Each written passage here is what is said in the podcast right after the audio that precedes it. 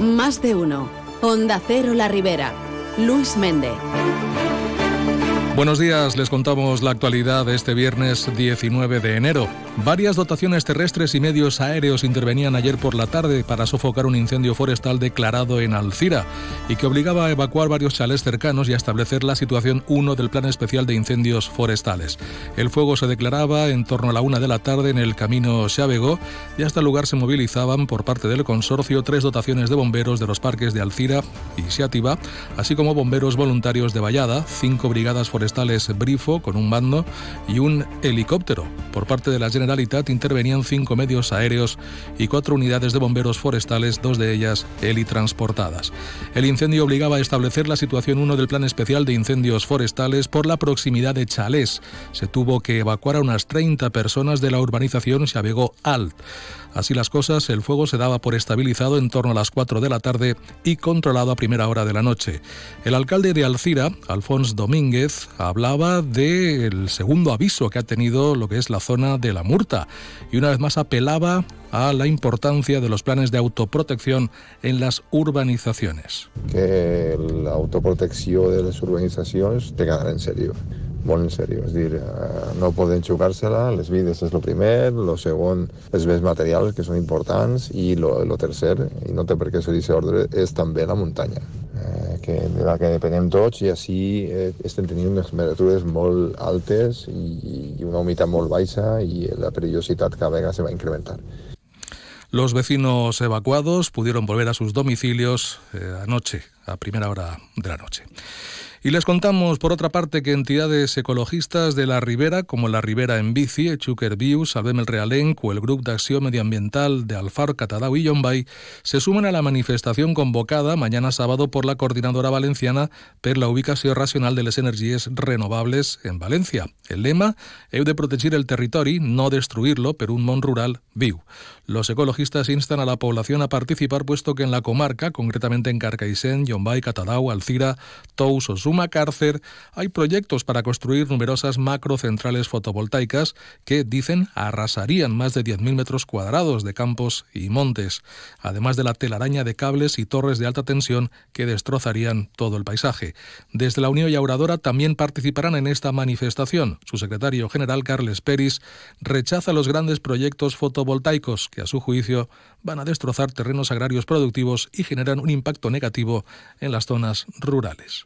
Des de la Unió rebutgem els grans projectes fotovoltaics que van a destrossar terrenys agraris productius i que generen un impacte negatiu en les zones rurals. No ens podem permetre perdre més superfície agrària útil que genera economia, ocupació, zones de desesponjament i, el més important, una activitat rural nugada també al, al paisatge. Aquesta lluita va continuar i és molt positiu que s'hagi admitit a tràmit per la Comissió de Peticions del Parlament Europeu la investigació dels parcs eòlics, megaplantes fotovoltaiques tramitades sense ordenació.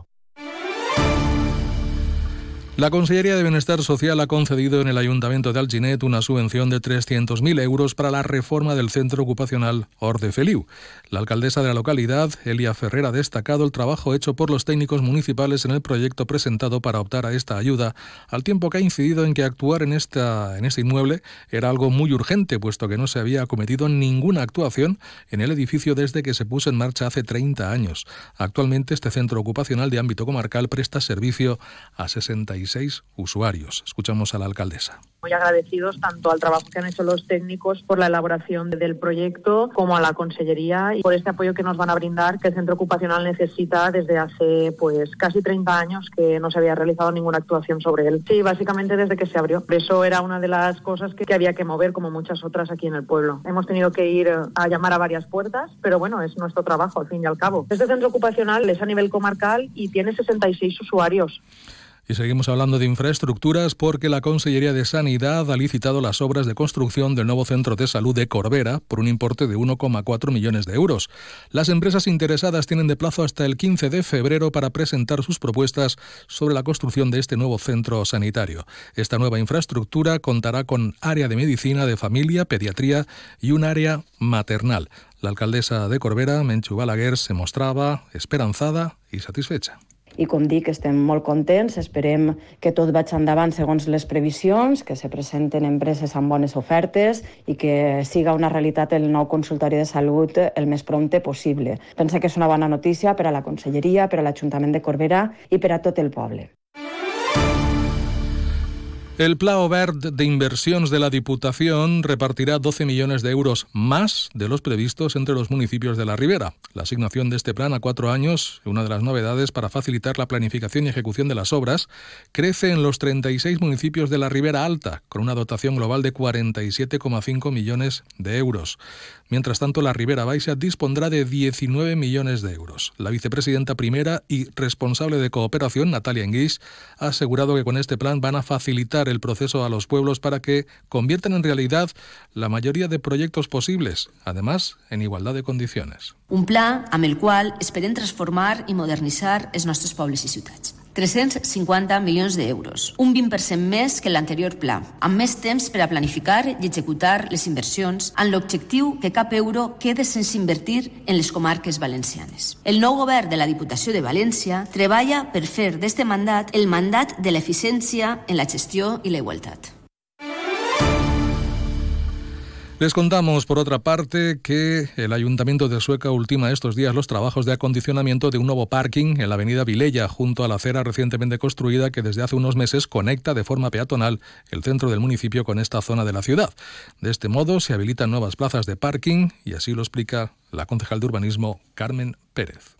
Eh, ja veiem que era un lloc ideal per a fer un pàrquing, perquè allí podia aparcar tant la gent que anava al tanatori o la gent dels voltants, podia deixar el cotxe quan anava a visitar el cementeri i aparcar ahir i anar al cementeri a peu. A base d'insistència l'hem aconseguit, eh, acompanyat d'una altra inversió que hem fet d'asfalt en el polígono, hem aprofitat aquesta actuació per finalitzar aquesta altra. Pense que la gent el gastarà molt a gust.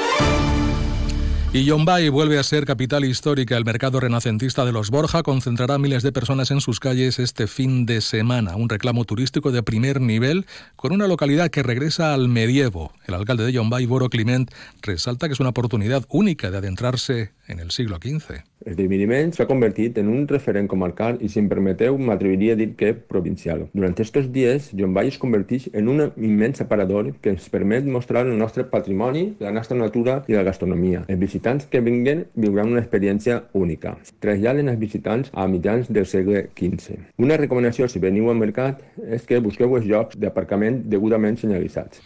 En torno a 170 puestos de artesanos y mercaderes, tabernas de restauración e incluso torneos de justas a caballo se darán cita este fin de semana en Yombay. Y otra cita interesante, el fin de semana lo encontramos en Gabarda con la celebración de la fiesta de Sant Antoni. Es el patrón además de la localidad. La programación arrancará este viernes con diversas actividades y eh, continuarán el sábado con lo que es la crema de las hogueras de Gabarda. El alcalde de la localidad, Vicent Monpó, destacava que habrà activitats per a tots. Este cap de setmana tindrem de tot a tots els públics i com a protagonistes, com sempre, les associacions locals. Divendres farem el sopar popular i la disco mòbil, dissabte partida de piloto, cucanyes per més xicotets i les fogueres, la del nucli històric, la del barri i la de la plaça de l'Ajuntament, i també, per acabar la nit, l'Orquestra Òxido. Són dies que tots els que s'acosten al nostre poble poden celebrar una tradició que és única. El domingo destaca la misa en honor a Sant Antoni y por la tarde la tradicional bendición de los animales. Y otra población que también se encuentra inmersa en una festividad muy peculiar es Guadasuar, con su fira de San Vicent. Durante este fin de semana también se podrá disfrutar de la Fireta del Porrat con numerosos puestos y mercadillo de esta circunstancia.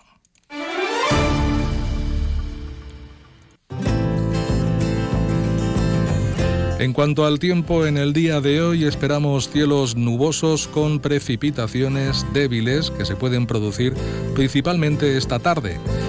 El viento será flojo moderado a partir de la tarde del nordeste y las temperaturas que bajan con respecto al día de ayer. En estos momentos registramos una temperatura de 14 grados en la ciudad de Alcira. Contarles de forma breve que en Sueca hoy se presenta el libro Els noms dels pobles valencians, origen y significat, de Abel Soler Molina. Será a las 7 de la tarde en el Spy Joan Fuster. De momento es todo lo que les contamos. Les dejamos con Carlos Alsina y más de uno. Feliz viernes. Buenos días.